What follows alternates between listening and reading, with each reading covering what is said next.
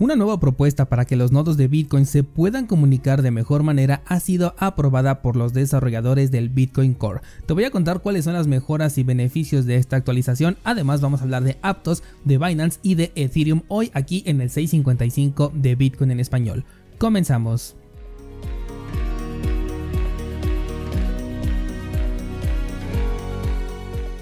Vamos a empezar con esta nota que me parece súper interesante sobre la propuesta de reconciliación de transacciones en Bitcoin. Primero definamos lo que es esto de la reconciliación de transacciones y se trata de una forma de organizar grupos de transacciones de Bitcoin validadas que puedan ser cotejadas entre los nodos de Bitcoin, de tal manera que no se tenga que cotejar una por una las transacciones que están ocurriendo. Esta actualización se está trabajando desde 2019 y de acuerdo a las primeras impresiones que tengo, lo que entiendo es que los nodos van a enviar un grupo que contenga todas las transacciones recibidas. Lo que en este punto no entendí todavía es de qué periodo de tiempo estamos hablando, pero estoy asumiendo que se trata del último bloque recibido, Así que bueno, tenemos entonces un grupo de transacciones ya validadas que puede ser compartido de tal forma que para otros nodos que no tengan dichas transacciones pues pueda ser más fácil acceder a esta información. ¿Por qué? Porque ya está previamente validada y agrupada y además es verificable que es algo muy importante. Ahora, cada uno va a generar su propio conjunto de transacciones y lo van a poder comparar y compartir entre ellos. Seguimos hablando de nodos validadores. Por eso esta propuesta dice que va a mejorar la comunicación entre los nodos. El beneficio obtenido será una reducción en el consumo de ancho de banda que actualmente incrementa de manera gradual conforme pasa el tiempo. Incluso nos muestran un gráfico aquí en el artículo que estoy leyendo en donde se ve cómo el consumo de ancho de banda de un nodo de Bitcoin actualmente incrementa de manera gradual mientras que en las pruebas utilizando esta propuesta, que por cierto llevo ya un buen rato hablando de ella y no te he dicho cómo se llama, su nombre es Early, bueno pues utilizando esta mejora el consumo de ancho de banda tiene un incremento muchísimo menos significativo, por lo menos aquí en el gráfico el cambio se ve verdaderamente radical. Esto ayuda a la descentralización de Bitcoin porque como hemos dicho, la facilidad de acceso a ser un validador de la red, en este caso de Bitcoin, está directamente relacionada con la descentralización, pues entre más fácil y barato sea correr un nodo validador, va a estar más al alcance de cualquier persona, independientemente de su capacidad técnica, del hardware que puede disponer o incluso de la conexión de ancho de banda que tenga. Además también como sucede con Taproot tiene un beneficio colateral por el lado de la privacidad y es que como va a manejar conjuntos de transacciones en lugar de transacciones individuales y esto se puede compartir entre los nodos para buscar diferencias y cotejar la información unos con otros, será más difícil identificar de dónde viene una transacción o de qué nodo proviene. Ahora, todos estos beneficios vienen con un precio, que es un incremento en el tiempo que le lleva a todos los nodos conocer una transacción, el cual va a incrementar a razón de 2.6 segundos. Sin embargo, este tiempo no es ningún impedimento para la confirmación de las transacciones por parte de los mineros, por lo que la propuesta sigue en pie y se encuentra ya en proceso de ver la señalización de los nodos para eh, conocer su soporte y ver cómo se realiza esta implementación. Bastante interesante esta actualización que coincide de hecho con los objetivos que buscamos en Bitcoin de la resistencia a la censura a través de la descentralización. Me informaré más al respecto para compartirles más detalles ya que esta es la primera vez que escucho sobre esta actualización. Y por cierto, hablando de Bitcoin, las confirmaciones y el tiempo de validación, en un rato más te va a llegar una nueva entrega de la newsletter semanal para aquellos que están suscritos, por supuesto, que tiene muchísima relación con este tema y del por qué los maximalistas o más bien los bitcoiners defendemos la aparente lentitud que tiene la red de Bitcoin. Si no estás suscrito, checa el enlace aquí abajo en las notas de este programa. Cambiando de tema, pasemos ahora con Binance y algo de lo que me acabo de enterar de esta empresa, y es que cuando realizas una transacción a una red equivocada, Binance te cobra una tarifa de recuperación de estos fondos. Déjame te doy el contexto. Las redes que manejan un modelo de cuentas como por ejemplo Ethereum comparten direcciones con otras redes. Por ejemplo, la misma dirección puede ser utilizada para enviar tokens de BNB que para enviar Ethereum. Lo único que tienes que hacer es dirigir cada token a su red correspondiente. Pero en algún descuido una persona puede llevar sus criptomonedas por una red equivocada. Cuando la cartera que recibe es de tu propiedad, pues basta con que utilices las semillas de recuperación en una cartera que sea compatible con la red que utilizaste por error y de esta manera puedes recuperar esas criptomonedas. Sin embargo, cuando hablamos de un servicio centralizado, hasta ahora lo que yo sabía era que no te regresaban esas monedas y las podías ya considerar como perdidas. Al menos para ti, porque el exchange ese sí tendría siempre acceso a esas monedas y de hecho he criticado ya en otras ocasiones este tipo de eh, situaciones. Bueno, pues lo que me acabo de enterar es que Binance a través de su servicio al cliente te permite reclamar estos tokens enviados a redes equivocadas. Sin embargo, te cobraba una tarifa de 30 dólares, por lo que si lo que enviabas era un monto menor o poco superior, pues no valía la pena solicitarlo porque vas a pagar más que lo que vas a recibir. La nota de la que saco esta información viene a raíz de una subida descomunal en la tarifa de recuperación que pasa de los 30 que te comenté hace un momento a ya 500 dólares por recuperar los fondos enviados a una red equivocada dentro de Binance. Si bien este proceso se tiene que hacer de manera manual y se requiere del acceso de una persona que tenga eh, un alto nivel, no me refiero a técnico, sino alto nivel dentro de la empresa porque necesita los permisos necesarios para utilizar las semillas de recuperación de una cartera que le pertenece a Binance. Aún así, personalmente considero que el precio es exageradamente alto, estoy hablando ya de los 500 dólares y creo que lo que está buscando en realidad es que ya des ese dinero por perdido, el cual va a quedar en manos de Binance en este caso o del exchange que tú quieras insertar aquí.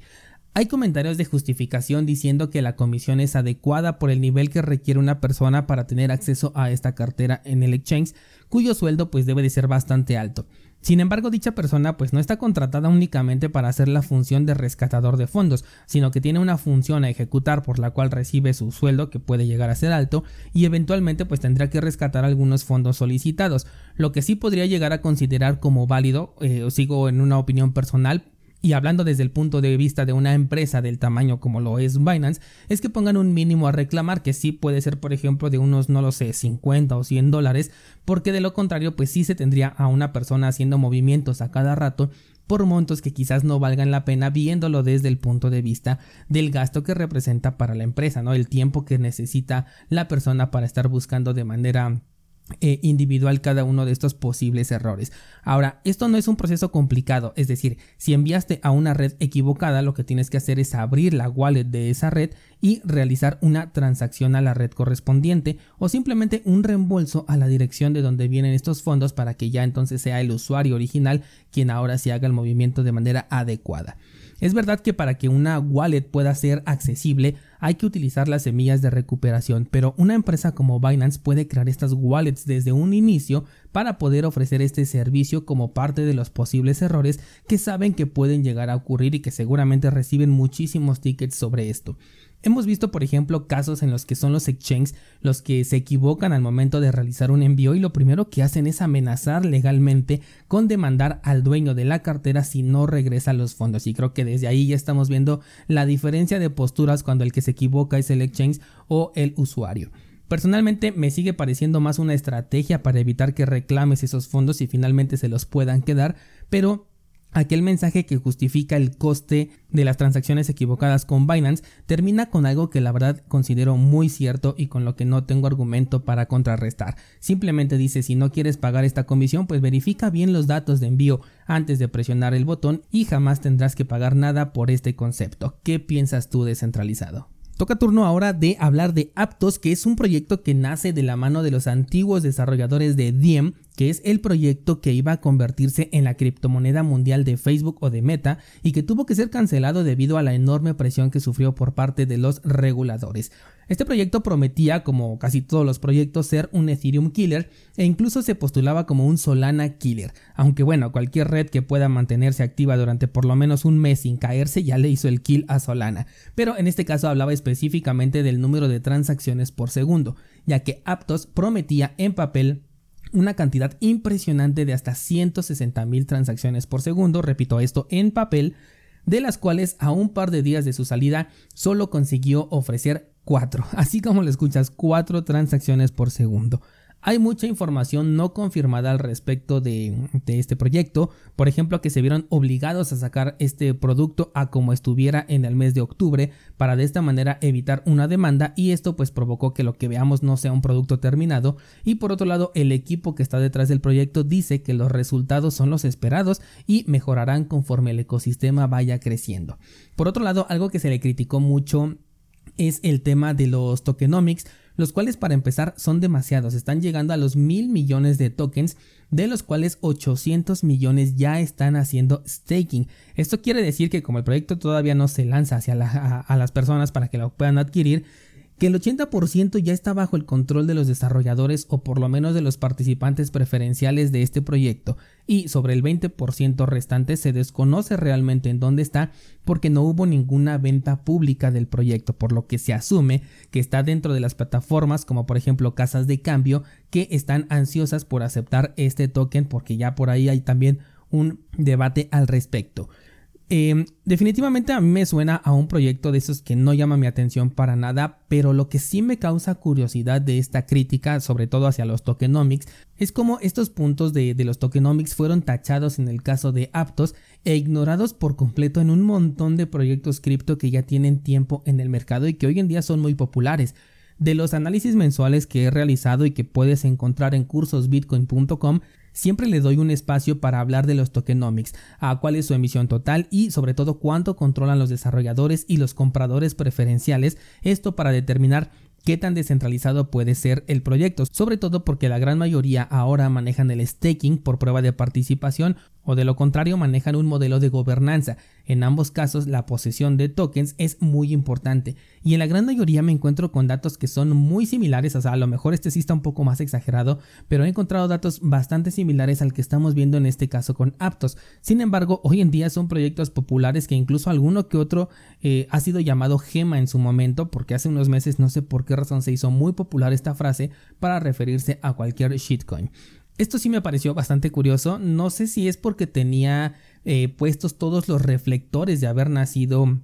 de lo que buscaba ser la criptomoneda de Facebook o por lo menos su historia los enlazaba pero bueno vamos a ver si después cuando ya este token esté listado en las principales casas de cambio no se les olvida todo esto porque a veces el mercado llega a ser bastante irracional y hace que el proyecto suba de precio. De hecho en este momento me lo revisé antes de, de grabar y estaba en 12 dólares lo cual para un proyecto que tiene mil millones de tokens como circulante total me parece un precio exagerado tengo dos notas más que están bastante interesantes, son sobre Ethereum, pero creo que las voy a dejar para el día de mañana para mantener este episodio en la duración promedio de un bloque de Bitcoin. De cualquier forma te las voy a compartir en el grupo de Discord por si te quieres adelantar y leerlas, pero mañana las comentamos con calma porque considero que se puede hablar bastante sobre estos dos temas. Así que no olvides revisar los enlaces en las notas del programa, tienes enlace para cursos Bitcoin, para la newsletter semanal, para nuestro pool de Cardano, para nuestra página de minteo de tokens NFT también en Cardano y más enlaces de interés. Por hoy sería todo, muchas gracias y hasta mañana.